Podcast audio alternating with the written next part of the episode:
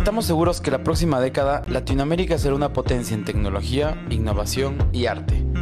Es por eso que salimos a buscar a creadores que se atrevan a desafiar el status quo e inspirar a más humanos que sí se puede construir un mundo más humano, sostenible y colaborativo.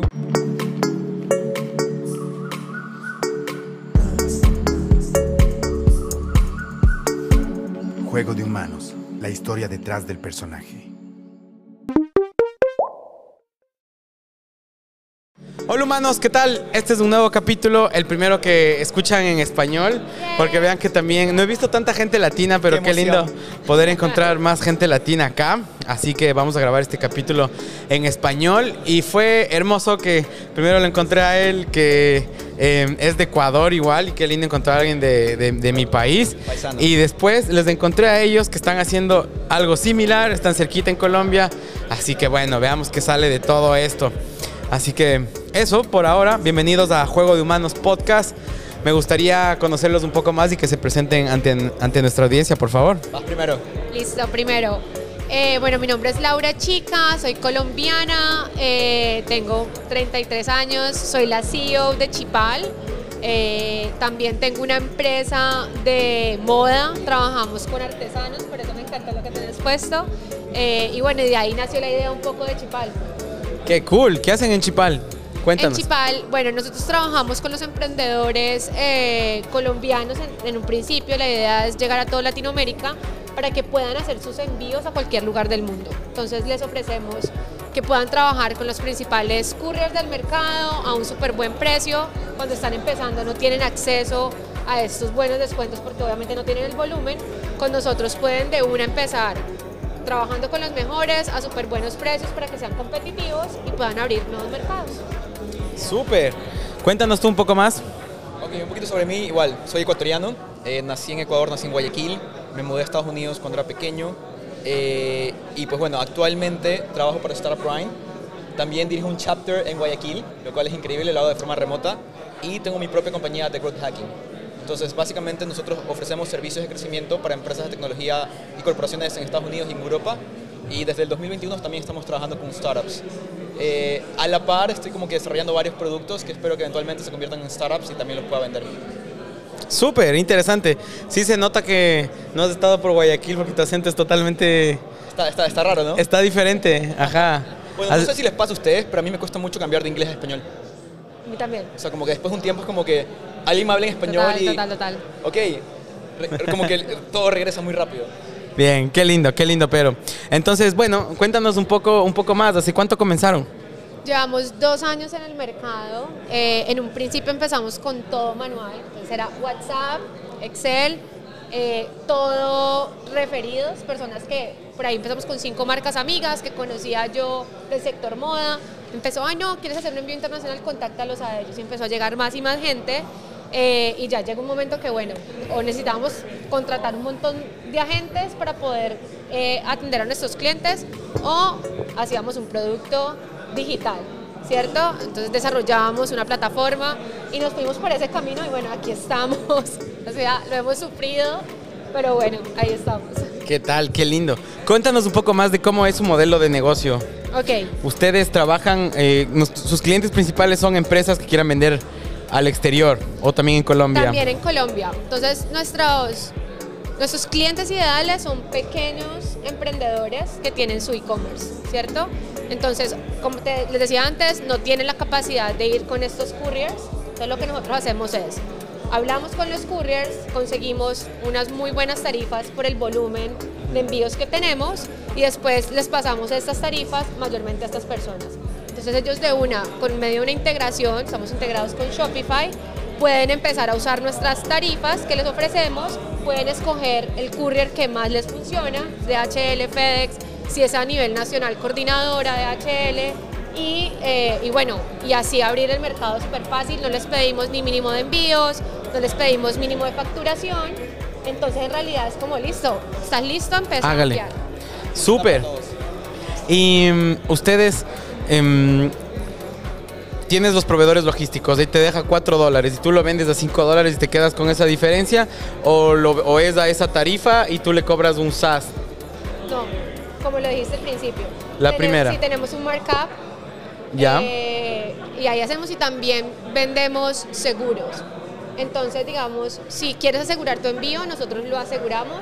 También ese es otro eh, revenue source. Qué pena que no puedo cambiar, pero se me va porque estoy, que tenemos en Chipay. Sí, y bueno, en general siempre vivimos en un, en un spanglish, Spanglish. en este Sí. mundo, en Yo este no mundo quisiera, startupero. yo Sobre todo si, quisiera. si trabajas en tech, todo es en. Muchas Sí. yo no quisiera, te juro que yo quisiera decirlo todo en español, pero justo estoy como con el mindset en este momento en inglés. Has, Claro. has pichado muchas veces hoy, ¿verdad?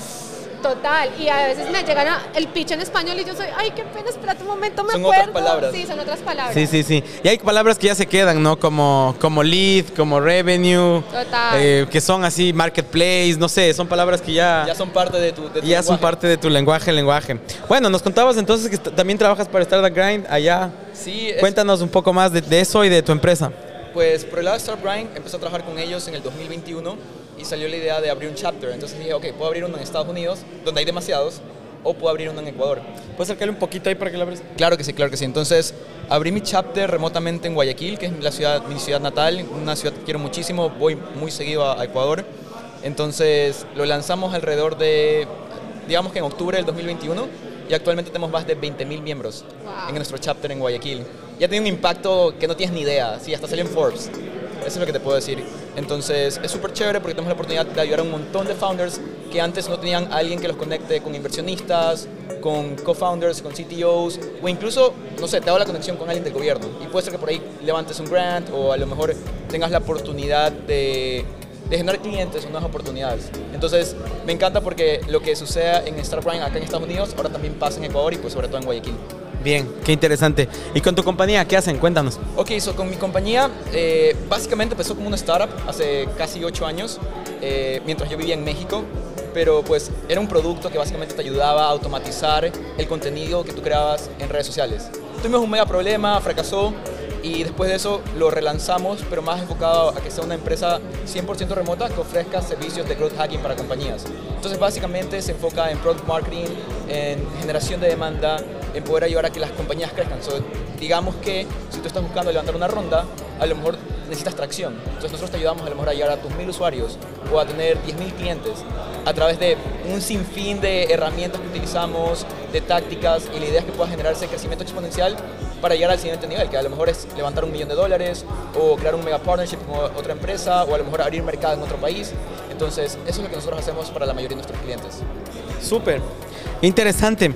Bueno, ahora me gustaría saber cuál es el mayor reto que de- tienes en este momento y que no te deja dormir. Esta pregunta igual he hecho tantas veces en inglés que por fin me pasó como ustedes, que ya estaba como, ah, ah, ah, haciendo el cambio. Pero cuéntame. Bueno, hace seis meses empezamos a hacer como marketing, ¿cierto? Entonces estamos en ese proceso que necesitamos crecer, poner Chipal allá afuera, que nos conozcan y también empezar a expandirnos en Latinoamérica. Entonces esas cosas son como que lo que todo el tiempo estamos siguiendo. Es como que eh, lo que estamos haciendo, cómo están los clientes, están creciendo, están haciendo envíos, cómo los convertimos, o sea, en clientes activos. Entonces Chévere. eso es como lo más importante en este momento. Ok. ¿Y para ti? ¿Cuál es el Bueno, desafío eso no más? suena como un reto, ¿ah? suena como una oportunidad gigante para ustedes. Pero sabes que lo que pasa es que es un reto eh, porque veníamos con clientes todos referidos. Cuando un cliente llega referido de una es como listo, de una voy a empezar. Pues vente a Eso Ecuador es y te ayudo. Claro, ah, bueno. Ahí está. Pero, pero te juro que te va a agarrar el coso porque la idea es expandirnos. Ya trabajamos con DHL, FedEx, UPS, tenemos las integraciones, es fácil expandirnos por Latinoamérica. Genial, genial.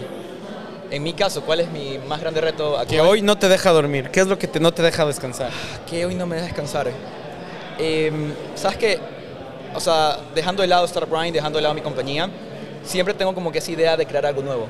Entonces, no sé, se me metió la idea de que necesito crear, o sea, quiero crear una herramienta que se enfoque mucho en todos estos profesores que existen a nivel mundial, que también pueden ser creadores de contenido, que dicen, quiero enseñarle a alguien, pero no, saben, no, no tienen el mecanismo para generar alumnos.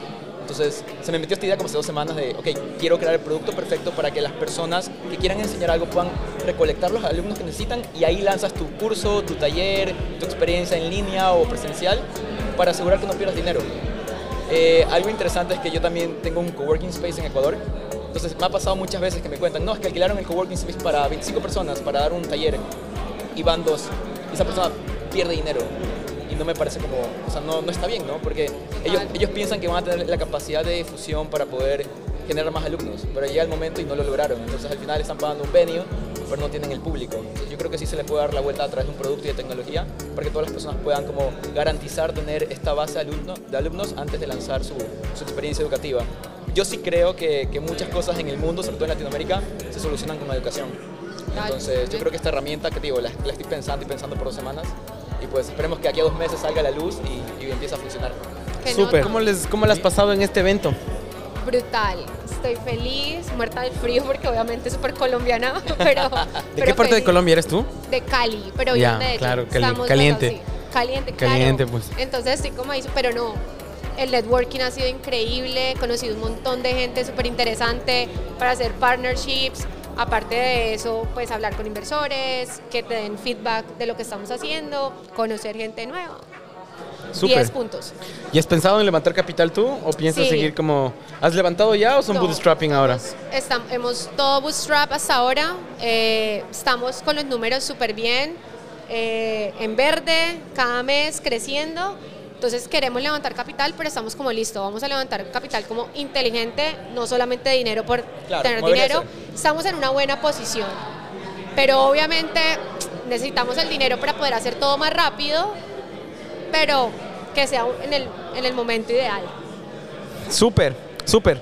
Em, así que bueno, ¿cómo ha estado para ti este evento? Tú que eres parte de esta comunidad. Espectacular, o sea, cada año tengo la oportunidad de ver, ir a ver a mis mejores amigos, eh, reconectar con VCs, con inversionistas, con amigos que tienen startups aquí localmente y también de alguna forma poder ayudar, porque eso trata de Startup Grind, de dar una mano, de hacer un amigo y que eventualmente eso tenga un impacto que o sea, realmente ayuda a que tu comunidad crezca o que tu, o tu compañía crezca o tengas más empleados.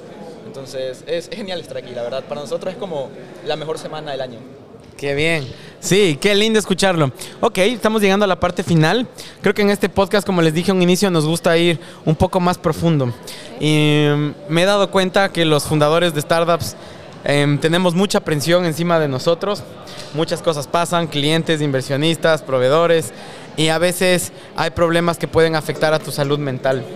¿Alguna vez te has sentido, se han sentido colapsados o han sentido ansiedad o depresión? Pues no sé si te guste Marvel, pero siempre cuento esta anécdota, ¿no? De que en, en la película de Avengers eh, sale el actor de, de Hulk, ¿no? Que, le preguntan como, eh, ¿cómo haces como para no enojarte? Y, y dice, no, que mi secreto es que siempre estoy enojado. Yo creo que el secreto de todo founder es que siempre está cansado. Entonces yo creo que, o sea, más allá de depresión o ansiedad, es eh, que siempre te sientes quemado, porque siempre estás trabajando y nunca paras, o tienes una nueva idea, o quieres hacer algo más grande, o quieres levantar más dinero. Entonces es una constante lucha contra ti mismo. Entonces yo creo que eso es como lo más pesado de ser founder. Como decir como que despertar todos los días, verte al espejo y pensar que cada día puede ser mejor. ¿Y no has sentido que alguna vez has colapsado? Y puchicas, porque a mí me ha pasado, ¿sabes? O sea, y no hablaba, una vez al año. no hablaba de esto hasta cuando me pasó y puchicas, de un inicio como no me debo mostrar débil ante el equipo y demás, hasta que después ya empiezas a ver que es tu cuerpo hablándote. O sea, amo que digas eso, vení. Total, a mí me pasó. Uy, el año pasado, como que vamos a levantar capital y todos estos, haces el pitch, le metes todo, esperas, no, no, y empiezas a pensar como, no soy lo suficientemente buena, o sea, literal.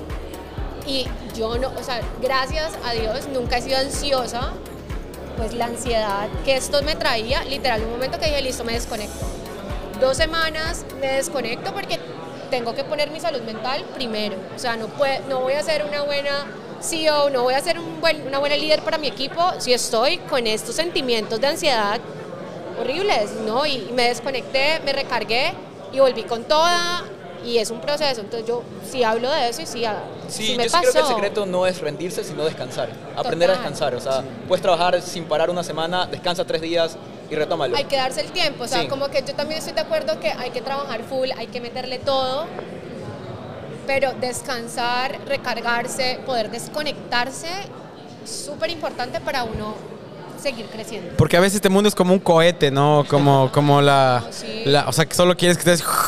Y, y nuestro cuerpo no va así, el- y el mercado no va así. O sea, es como... Total, total. Las cosas tienen... Como es arriba es abajo, como es momentos de correr, hay momentos lentos también, así que es necesario. como. Bueno, ahí le vimos a alguien por ahí que, que nos, nos, nos acompañó en el podcast.